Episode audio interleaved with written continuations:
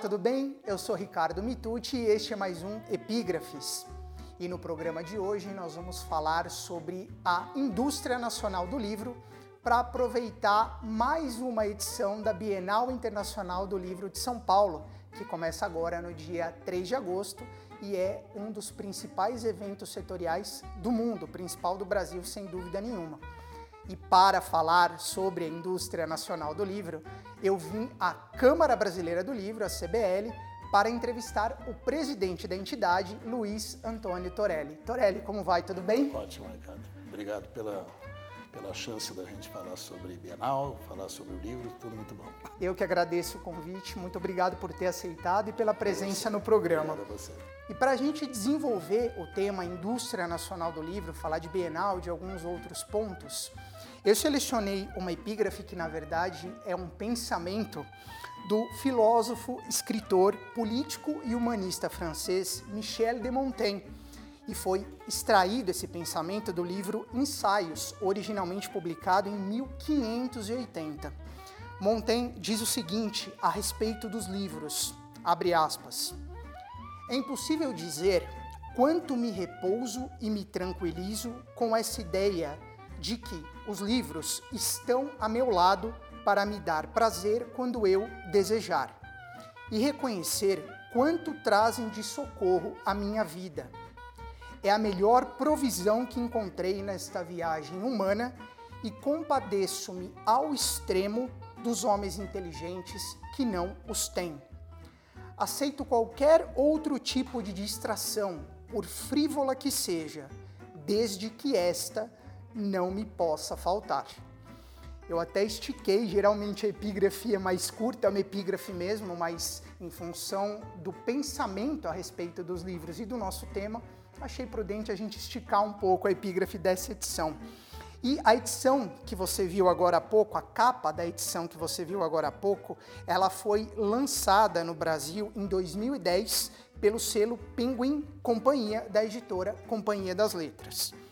E para a gente começar o nosso papo, então, a partir desse pensamento de Michel de Montaigne, Torelli, se para ele a leitura era uma distração que não podia faltar, para os brasileiros, entretanto, os livros são somente a décima atividade preferida quando o assunto é o que fazer no tempo livre, conforme aponta a última edição da pesquisa Retratos da Leitura no Brasil, de 2016.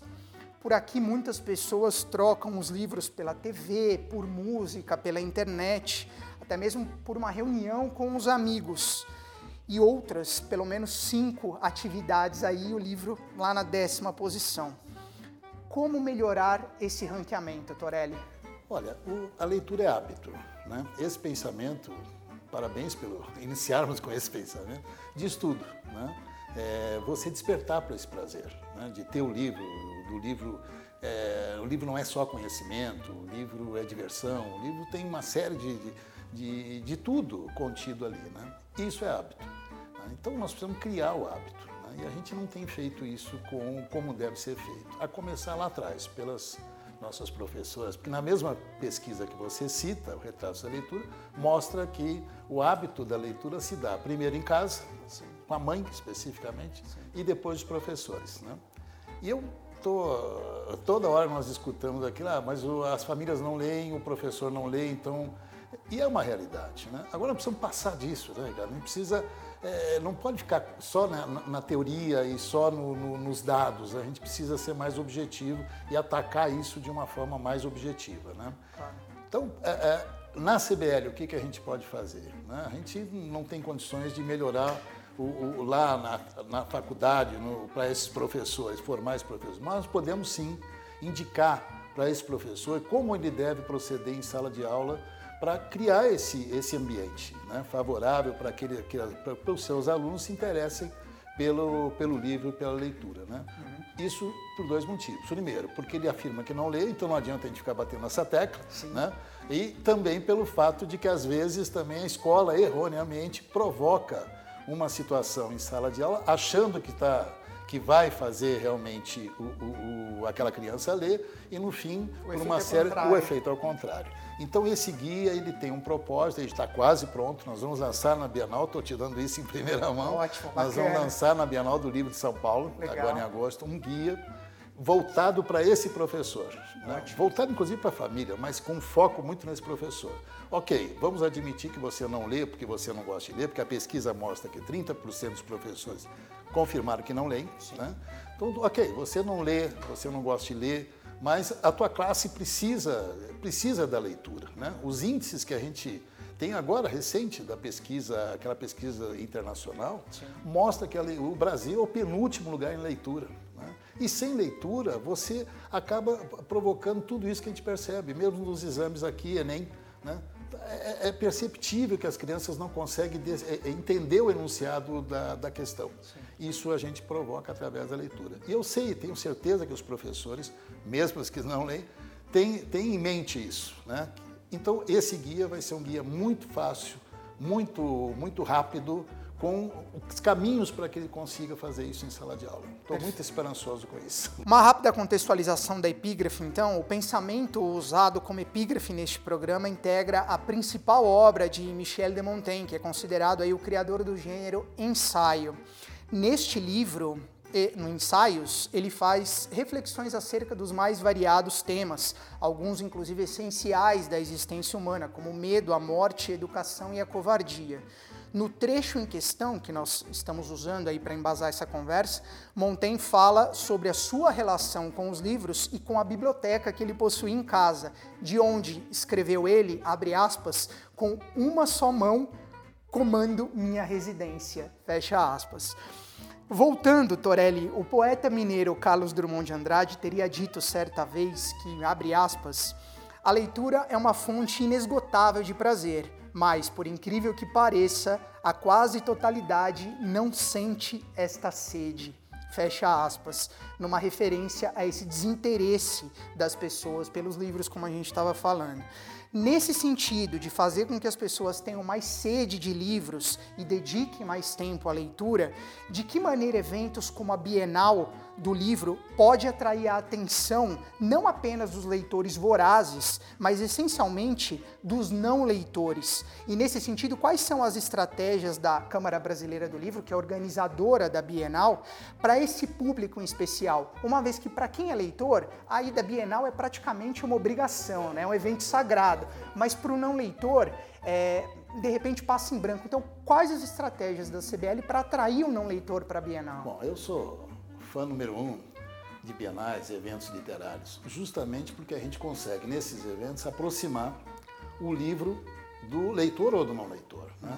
Do autor, com, é, é, a gente tem muitos depoimentos de autores famosos, como Pedro Bandeira, uma vez que ficou emocionado da, da, das pessoas conhecerem os livros dele, porque o autor ele, ele é muito sozinho, né? às vezes ele demora anos para escrever um livro e ele nem tem ideia é, de quem leu, como que isso se deu. Quando ele, ele vai para um evento desse, ele tem esse prazer das pessoas reconhecerem, das pessoas pesquisarem, é, comentarem sobre, os- sobre os personagens. Eu, por exemplo, tenho um vício, né? quando eu leio um livro, eu sempre fico idealizando o personagem e tenho essa curiosidade, como é que, como é que ele desenvolveu isso, né? como é que ele pegou esse nome e tal. Sim. E eu sempre, quando, quando tenho a oportunidade de estar com o autor, eu faço isso. E a gente percebe isso na Bienal, né? Ah, principalmente na Bienal, que, que a gente faz todo, toda, essa, toda essa movimentação. São mais de 600 mil pessoas que visitam a Bienal de São Paulo.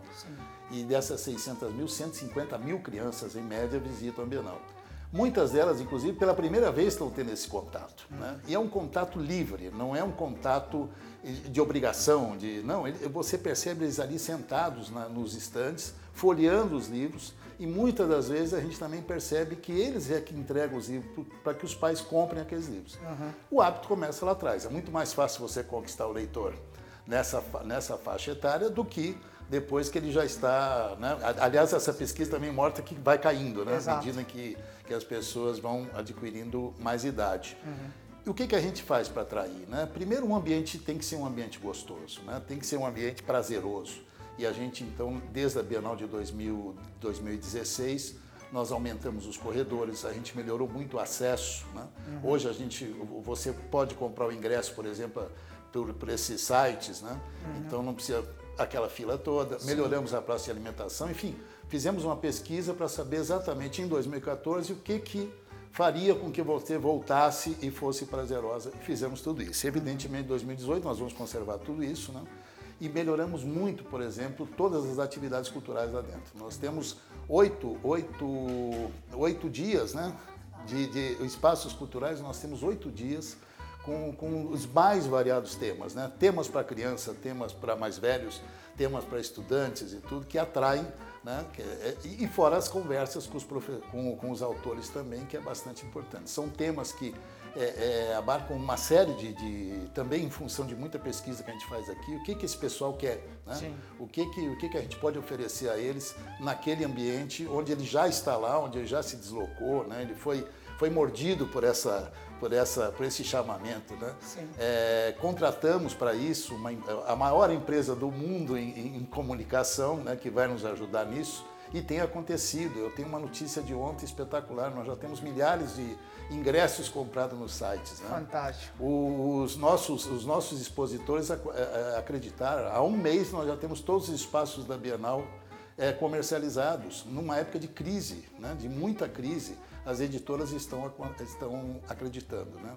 Os autores convidados, nós já temos 30 autores né, nacionais e internacionais confirmados e, e sempre top, né? Sempre, sim, né? Sim. E aí, de novo, infantis, eh, juvenis, né? Uhum. Para esse bate-papo. Temos três espaços para os autores Legal. É, então, só para já dar o serviço, aproveitar o gancho, a Bienal Internacional do Livro de São Paulo, como informado no início da entrevista, ela é organizada pela Câmara Brasileira do Livro e a próxima edição, que é a 25ª da história, acontece entre os dias 3 e 12 de agosto no pavilhão de exposições do AMB. Para mais informações sobre o evento, acesse bienaldolivro.sp.com.br e ainda sobre Bienal, Torelli, o mote da edição deste ano é venha fazer esse download de conhecimento, num link aí entre leitura, tecnologia e formação cultural, educacional e intelectual. Falando sobre isso, o cavaleiro andante Dom Quixote de La Mancha, célebre personagem do espanhol Miguel de Cervantes, disse que, abre aspas, quem lê muito e anda muito, vai longe e sabe muito, fecha aspas. Já o escritor escocês Thomas Carlyle, no livro Os Heróis e o Culto aos Heróis, escreveu que, abre aspas, tudo o que a humanidade tem sido, feito, pensado ou lucrado encontra-se como que magicamente preservado nas páginas dos livros. Fecha aspas. Ainda que estejamos todos frequentemente expostos a um download gigantesco de informações, o livro ainda é, de fato, a mais confiável das fontes de conhecimento sobre qualquer tipo de assunto, Torelli? De novo, parabéns e obrigado por essas citações aí, porque tem tudo a ver com aquilo que a gente está tentando colocar no, no, né, nessa questão do download de conhecimento. Sim, Sim sem dúvida alguma. O, o, o, livro, e eu acho que cada vez mais as pessoas estão percebendo isso, as, as famílias estão percebendo isso. Né?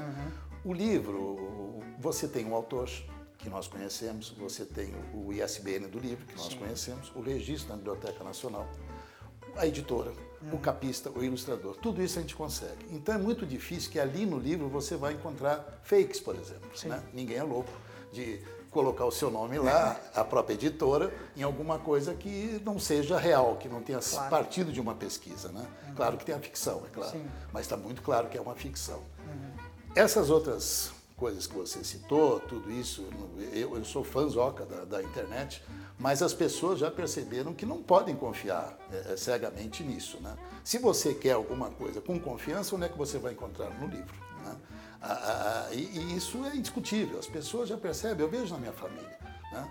Antigamente você ah, vai procurar na internet que você acha. Não, não é assim. Né? É. Tem muita informação errada. Um livro não. O livro você vai encontrar. Eu acho que esse é o principal da minha resposta para você com relação se o livro é realmente, né? É o único que é confiável. Eu concordo. E agora você citou a questão de procurar. Antigamente eu me lembro de quando a gente consultava Barça, Enciclopédia Conhecer, Tudo lá nos volumes impressos que passava ainda, né? por uma revisão super criteriosa. Rigorosa, né? exatamente. Não tinha, não tinha como você não acreditar naquilo. Né? Exatamente. Hoje não, hoje você tem uma infinidade de, de dados, as empresas que são preocupadas com isso, todo dia eu recebo alguma coisa, não, não acredite, não sei o que. É, né? verdade. No livro não, no livro se você tiver alguma coisa contra aquilo que está sendo escrito, né? Você sabe a quem recorrer. É você verdade. tem uma editora, um telefone da editora, endereço da editora, do autor e tudo mais. Você pode discutir, contestar, pode até não concordar, mas é um pensamento de alguém que conhece que você sabe e pode identificar. É verdade.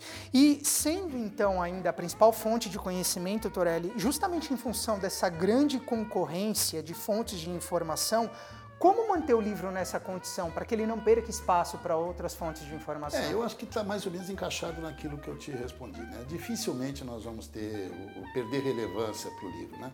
Veja que teve uma discussão muito, muito forte há uns 15 anos atrás.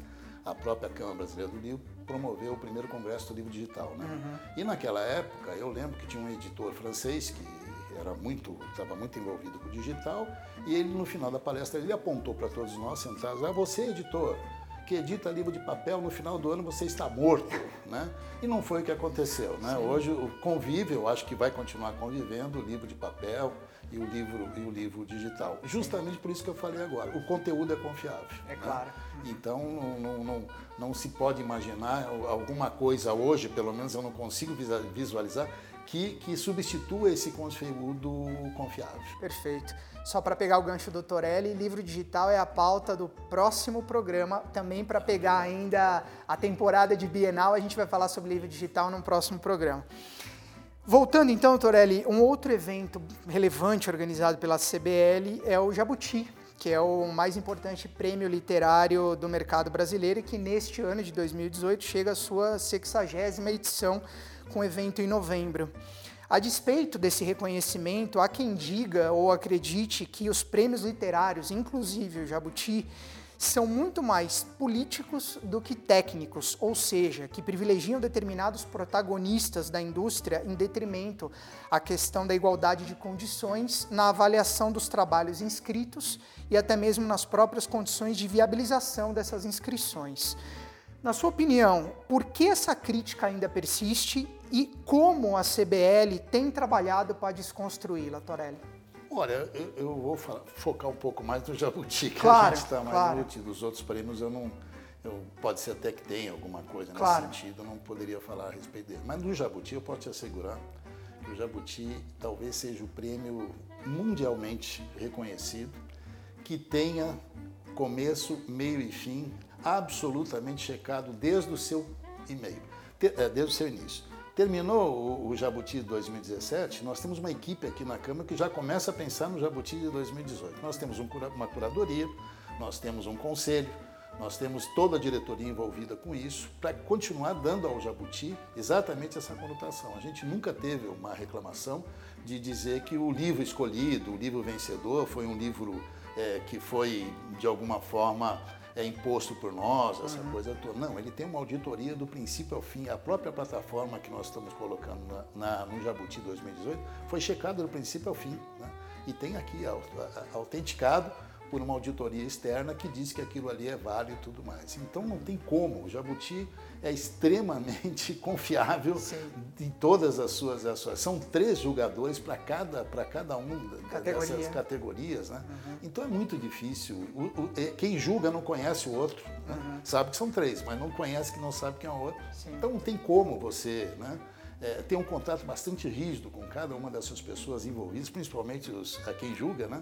um contrato bastante rí- rígido. As pessoas que nós convidamos para são pessoas tops, são pessoas né, bastante envolvidas com, com, com, com o meio, bastante envolvidas com a, com a parte toda de, de- de universitária. Né? Então eu, eu tenho certeza absoluta, posso te garantir que no Jabuti isso não, não tem como acontecer. Né? Legal. Às vezes até a gente gostaria que um autor, determinado autor ganhasse, né? Porque é o autor que a gente gosta, mas nem isso não tem a menor não tem condição. gerência Não, sobre Eu não isso. sei, eu como presidente da entidade, eu não sei quem é que vai julgar, só fico sabendo depois, né?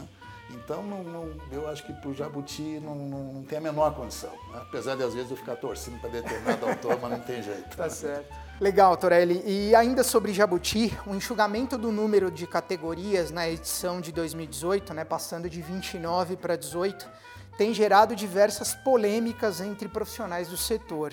A principal delas diz respeito à junção das categorias infantil e juvenil, que até então vinham separadas, né, e neste ano passam a ser uma só. Este embrólio em especial foi uma das razões que levou o então curador do prêmio, professor Luiz Armando Bagolin, a pedir demissão em meados de junho do cargo. Né?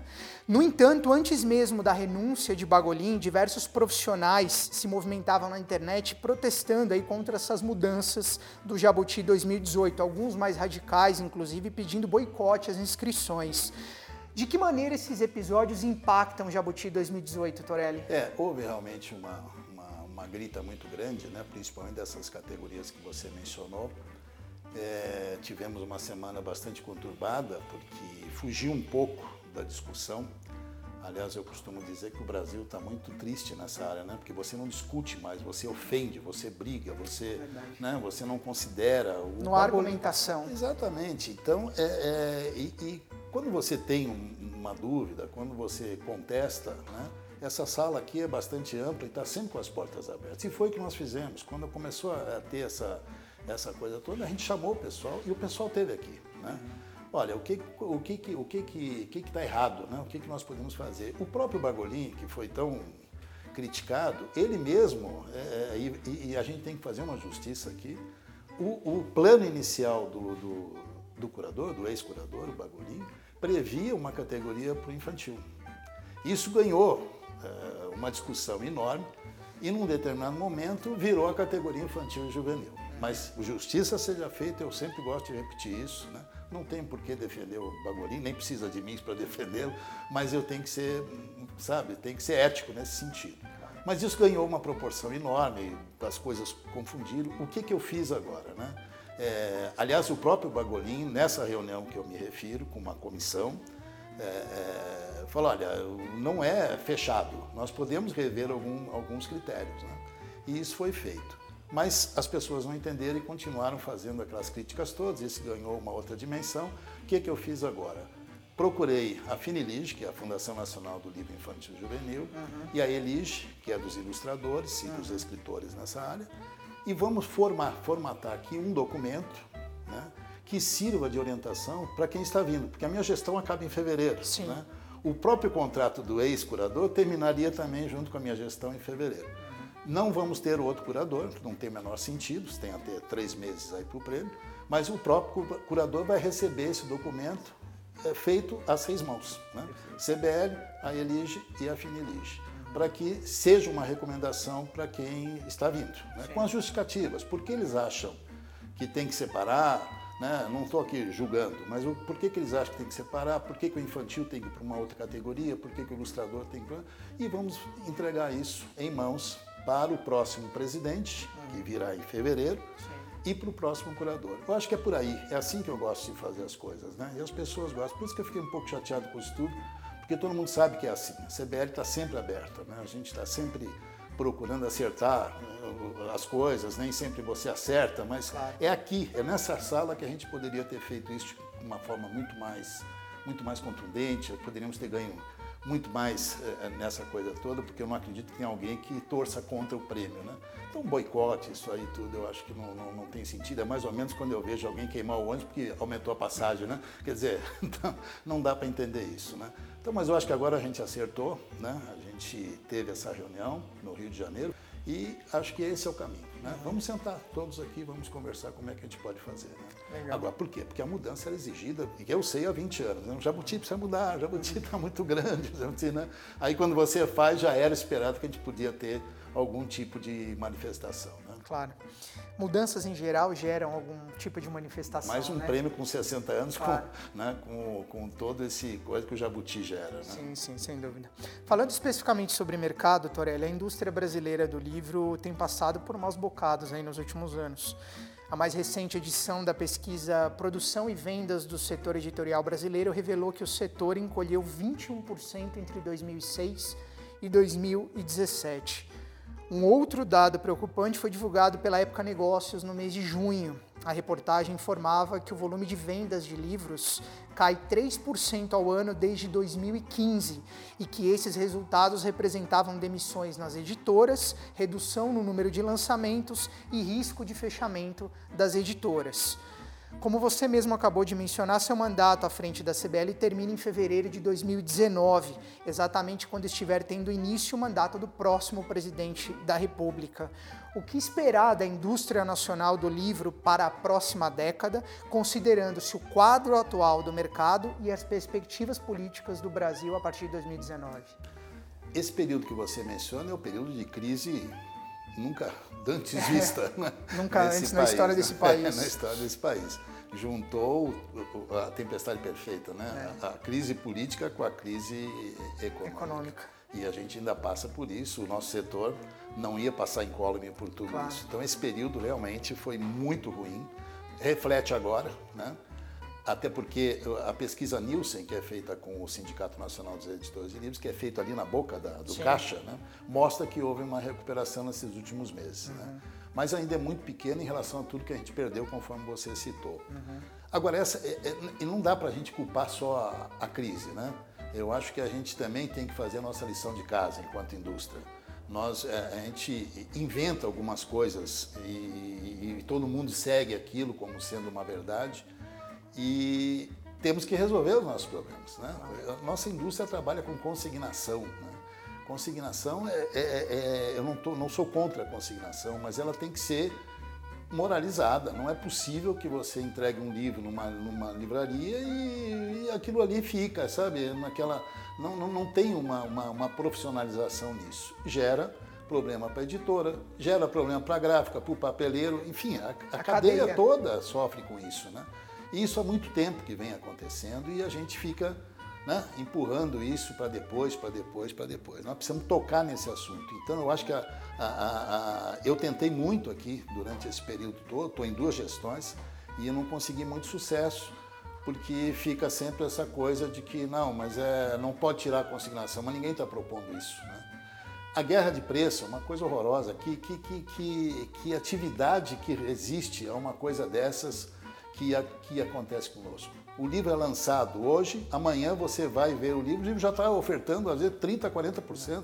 Não tem indústria que resista a uma coisa dessa. Isso é uma grande bobagem, isso não, isso não, não, não pode perdurar. A falta de profissionais no, no ponto de venda, né? isso acontece comigo, eu tenho uma pequena editora, eu chego na livraria, ele não sabe, não, não, não, não tem noção do, do que, que é aquilo, se aquilo é infantil, se é juvenil, Sim. não sabe onde é que está localizado. Isso é um absurdo, nenhum, nenhum comércio vive dessa forma. Né? Uhum. E aí começa essa coisa né, de, de, de querer competir. Né? Não, é, é, muito simples. A gente, as livrarias precisam entender que não é a pequena livraria e, a, e, que nós precisamos muito, porque o Brasil tem pouquíssimas livrarias, né? com uma alta concentração no eixo Rio-São Paulo. As pequenas livrarias precisam se especializar. Né? Não adianta querer, querer competir com, com, com grandes superfícies. Né? com, com, com internet, não adianta, é bobagem. Agora, se você se especializa, e nesse sentido é uma outra coisa que a gente está fazendo, que vai entregar também na Bienal, que é um guia para quem quiser empreender em ter uma livraria. Né? Não uma, uma mega livraria, Sim. mas uma livraria. Nós estamos dando ali todo, todo o beabá, como é que você monta essa livraria, uma livraria de rua, por exemplo, né? num bairro, no seu bairro. Né? Porque eu observei isso agora nessa crise toda, que muita gente foi mandada embora do emprego, então você vê um monte de negocinhos que foram abertos, principalmente cabeleireiros, né? É, e por, nenhuma livraria abriu, muito pelo contrário, fechou. Né? Por quê? Porque não tinha informação. Aí eu fiquei sabendo que aqui na CBL as pessoas ligam para cá. Olha, eu queria fazer uma. Como é que eu pego os dados? Uhum. A CBL não tinha nada, mandava para a ANL, que é a Associação das Neuras. A ANL mandava para a CBL. Então, não saía do lugar. Não saía disso. Então não dá para a gente reclamar, ninguém claro. abre livraria. Sim, mas vocês estão me pedindo para. Né? Claro. Então a gente está fazendo esse guia, vai entregar também na Bienal. Legal, vai ser uma, uma outra, uma outra também primeira mão. Legal, agradeço ó, o privilégio. Falando sobre a participação do Brasil no mercado internacional, Torelli, quais são as principais ações do Brazilian Publishers, que é um projeto da CBL com a Agência Brasileira de Promoção de Exportações e Investimentos, a Apex Brasil, que o seu sucessor deve herdar aqui na Câmara? Esse é um projeto super vitorioso, né? um projeto com a Apex, onde a gente consegue levar nossa produção eh, e nossos autores para as principais feiras do mundo. Por enquanto, Guadalajara, Bolonha e Frankfurt. Né? A gente já está aí é, tateando outras, outras feiras internacionais. Isso é muito bom, porque o Brasil era conhecido como comprador de direitos. Uhum. Né? E o que a gente está querendo fazer com, com esse projeto brasileiro é inverter um pouco essa curva, ou seja, vamos levar a nossa produção, exportar a produção, exportar para outra. E já temos aí um sucesso, já tem inclusive um resultado financeiro bastante expressivo para quem não tinha nada, né? Legal. Então, é, é, e a gente percebe lá fora o quanto nossos autores são é, bem vistos. Né? Uhum. Quantos nossos livros, quanto a nossa literatura, mesmo a infantil e todas as outras, é, ficção e não ficção, são bem aceitos lá fora. Estamos né? sendo prestigiados, prestigiados lá, fora. lá, fora. Legal. Então, isso é um projeto vitorioso que eu acredito que deva continuar e a gente já está pensando em outras feiras, né, em, outros, em outros que a gente possa levar o stand, porque viu que isso é, é vitorioso. Tanto que a PEX renovou o contrato Sim. agora também é, visualizando isso como, como uma questão também de divisa para o próprio país. Né? Claro. Então é muito bom, muito bom mesmo. Perfeito. A propósito da sua gestão, ainda que tenha aí seis, sete meses de mandato até a próxima eleição, você ocupa a presidência da Câmara Brasileira do Livro desde 2015. Apesar desse cenário mercadológico adverso sobre o qual a gente está falando, eh, quais são os principais avanços e as conquistas que você julga ter obtido à frente da entidade e, da mesma maneira, quais têm sido as principais dificuldades, Torelli? Olha, a gente conseguiu mesmo, diante dessa crise monumental que a gente comenta, a gente conseguiu avançar bastante coisa. Tem algumas coisas que eu vou destacar. Claro. Mas, por exemplo, nós temos um projeto aqui que é a plataforma onde a gente consegue colocar toda a nossa produção literária de uma forma ordenada. Né? Uhum. São mais de 150 metadados uhum. que as editoras preenchem. Né? Uhum. Né? E isso a gente dá uma visibilidade muito grande para que as livrarias se integrem com as editoras, as editoras com, com, com as livrarias e os próprios autores. Sim. Né? Chama-se Metabooks. Uhum. É uma joint venture que a Câmara Brasileira do Livro fez com uma empresa alemã. É, coligada à Feira do Livro de Frankfurt, que já tem esse software, já tem essa tecnologia já há bastante tempo. Fizemos essa, essa joint venture, evidentemente adaptamos para a nossa, nossa situação, né? Claro. mas ela já está em funcionamento, nós já temos mais de 85 mil livros nessa plataforma. Né? Uhum. E isso é, é, um grande avanço. Né? É, uma pesquisa da, da, lá na Alemanha mostra que depois que, que os livros é, é entraram nessas plataformas lá na Alemanha, você chega a ter um resultado de 100% em cima das vendas. Por quê? Porque ele está ordenado. Sim, né? sim. Então, hoje, para você ter uma ideia, alguma, as, as, grandes livrarias, quando recebem esses livros das editoras, elas recebem lá o, esse, o que seriam os metadados, sim, né? a capa do livro, um histórico do autor, essa coisa toda, e chega a demorar até 20 dias para a livraria conseguir colocar esse livro no ponto de venda, uhum. né? na prateleira, porque ela tem que adequar toda essa informação que ela recebe, às vezes por Word, por Excel, por uma Sim. série de coisas, para o, o, o, o, dele. O, o a Metabooks vai solucionar isso. Então eu tenho prova, porque eu fiz isso, uhum. coloquei meu livro, no dia seguinte eu estava em todas as livrarias integradas ao sistema. Então Sim. esse é um projeto muito, muito, muito interessante. Uhum. A própria, que a gente falou agora, da, também do Brazilian Publishing, que a gente deve crescer propósito, pelos contratos que já estão, já estão em desenvolvimento, as feiras de livro uhum. que a gente apoia, né, também foram, foram, foram um bom resultado que nós tivemos aqui. Nós temos o, a Escola do Livro, que a gente tinha uma reclamação, ah, eu estou em Recife, como é que eu vou para São Paulo, é caro. Então hoje a gente já tem um sistema online, né? a escola à distância, para que a gente possa conversar com o Brasil todo. Uhum. Né? Enfim, tem uma série de, de, de, de de, de, de, coisas que a gente desenvolveu aqui que foram muito boas, né? Uhum. E a dificuldade é aquela, é um momento ruim, né? Um momento ruim que a gente, a gente vive, é, tudo é, em função de dinheiro, tudo em função de tempo, né? Mas a gente tem hoje aqui também uma equipe muito azeitada na, na, na CBL, né? A gente também reestruturou internamente para que a gente possa possa atender melhor o, o associado, para que a gente possa entender melhor a dificuldade dos, do, dos associados. Esse foi um outro, um outro, uma grande vitória dessa gestão, né? A gente readequar aqui e hoje o pessoal está muito bem, muito bem focado para que a próxima gestão se, se beneficie disso né? e possa criar também as suas seus próximos passos. Né? Legal. Quantos associados hoje a CBL tem? Você tem essa 600 e um pouquinho, alguma coisa assim. Né? Uhum. É, é, é, até interessante, porque na crise, né, é claro, você começa a, a perder associado, Claro. porque é uma forma de você enxugar um pouco os custos. Né? Claro. Temos aqui hoje um departamento que atende diretamente a isso. Uhum. Então, antes de você é, é, se desligar, nós entramos em contato, fazemos toda essa, essa conversa, o que está acontecendo, Tá. por quê, e com isso nós conseguimos reverter em pouquíssimo tempo, através desse departamento, aquele índice entre quem entra e quem sai. Ah. Uhum. né? E isso hoje é positivo. Nós já temos mais entradas do que saídas, mesmo durante Apesar essa do crise. momento. Apesar do Bacana. momento. Isso é um resultado muito importante. Muito importante.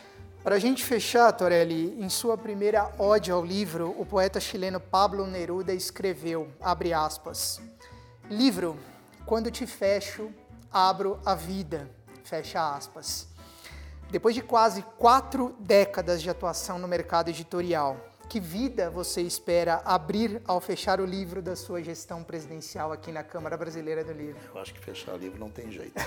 Eu posso virar a página, mas virar o livro não. Eu tenho um- muito amor por isso tudo que eu faço. É o meu meio de vida, é claro, mas eu faço isso com muito amor. Eu adoro, eu adoro o livro, adoro o que eu faço, adoro ter esse contato com o autor, adoro ter o contato com, com o leitor, adoro, adoro visitar a livraria, ler, evidentemente. E eu tenho dois, tenho, na minha vida toda, dois empregos, né? Eu, eu, na minha área, quando me formei, era de engenharia, Sim. e logo depois, por questões familiares, eu acabei vindo para a área do livro e não saí mais, né? E não tenho aquela coisa das pessoas, perspectiva de se aposentar, né? Não, eu não, não- nunca pensei nisso, não consigo imagi- me imaginar fora desse meio, fora respirar essa coisa toda de livro, leitura, literatura e tudo mais.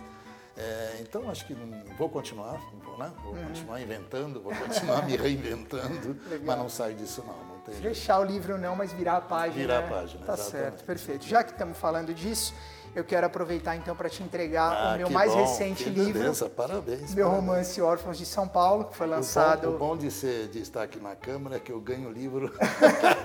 muito bom, muito Eu bom. diria que eu sonho ocupar seu lugar, então, porque eu adoraria ganhar esse presente. Muito bom, muito É bom. o presente que a gente mais gosta É, de ganhar, Você né? Uhum. sabe que eu tenho uma netinha que adora ler, né? E às vezes eu vou buscar lá na escola e eu, e eu sempre levo um livro, né? Eu ganho e tudo mais. Aí quando eu ganho um livro infantil, ah, faz o autógrafo para minha netinha, né? Aham. E aí outro dia eu cheguei lá na escola, minha filha me ligou, eu já estava a caminho e não deu para pegar o livro. Quando eu cheguei lá, cadeirinha, que negócio, vovô, e meu livro de hoje? Eu falei, não trouxe hoje porque o vovô estava fora da casa. Ai, que pena, eu adoro livros. então aquilo para mim... Que bom, isso é um falei, presente. gravar. É, isso é um presente, tem que gravar e jogar na internet. Muito obrigado, hein? Vou Espero ler, que você ler. goste. Sim, Foi sim, lançado sim. em Muito 2017, final de 2017. Muito bom. Um romance que fala aí sobre questões relacionadas à orfandade, à solidão, bom, a escolhas de vida. Espero que você É goste. é, o- é o primeiro? É meu primeiro romance. Primeiro É meu romance. segundo livro solo, mas é meu primeiro romance. Que beleza. O anterior é o Histórias tá? Quase Já tá no circuito, não? Ou Tá no circuito, é? tá no É. circuito, é. Muito tá bom, no circuito. Lançado bom. pela editora, consultora editorial Publicações, Certo, do Paulo Tedesco, que é colunista até do Publish News, lá no, Bonita, no capa Sul. bonita. Bonita, né? É, Você sabe Foto que a de na pesquisa Guiar. Uhum. também mostra, né? Que o livro ele se conquista pela conquista o leitor primeiro pela capa. Sim, sem e depois a quarta capa. Vou Sem ler. dúvida. Espero que você goste. Torelli, muito obrigado pela obrigado entrevista, pela por ter me recebido na CBL. Adorei as citações. Que você bom. estava muito inspirado. Que bom. a inspiração dos nossos autores. Muito obrigado, mais Obrigado uma a você. vez. É, parabéns pelo trabalho. Que tenhamos uma ótima Bienal aí pela frente. Eu entrevistei então Luiz Antônio Torelli, presidente da Câmara Brasileira do Livro e vice-presidente administrativo do Instituto Pro Livro, IPL, entidade de fomento à leitura e difusão do livro ligada à CBL. Torelli, graduado em administração de empresas, atua no mercado editorial desde 1982 foi presidente da Associação Brasileira de Difusão do Livro, a BDL, membro do Conselho Nacional de Políticas Culturais, CNPC, e da Comissão Nacional de Incentivo à Cultura, CENIC, órgãos do Ministério da Cultura na área de livro, leitura e literatura. Desde 2003, ocupa o cargo de diretor-geral da Trilha Educacional Editora. Se para você esse papo foi tão bom quanto foi para mim, então eu peço que você curta e compartilhe o link dessa entrevista. Aproveite para se inscrever no meu canal no YouTube, ative o sininho e a cada vídeo novo você vai ser avisado. Não deixe também de acompanhar o meu trabalho nas mídias sociais, seguindo o meu Facebook, a minha fanpage, o meu Twitter e os posts no Instagram. Aproveite ainda para acompanhar o meu trabalho como escritor em meu site no www.mitute.com.br, onde você poderá obter mais informações sobre os livros Órfãos de São Paulo, que eu acabei de entregar para o Torelli, e Histórias Quase Verídicas. E por fim, aquele recado de sempre, lembrando que o Epígrafes é um programa incentivado na Lei Rouanet pelo Ministério da Cultura. Então, se você tiver interesse em investir parte do seu imposto de renda num projeto cultural, entre em contato conosco no e-mail contato@mitute.com.br, endereço também aparecendo aqui embaixo, para obter mais informações e quem sabe a gente possa vir a se tornar parceiros no futuro não muito distante. Então é isso, eu agradeço a sua atenção e a gente se vê numa próxima edição do Epígrafes. Um grande abraço e até lá.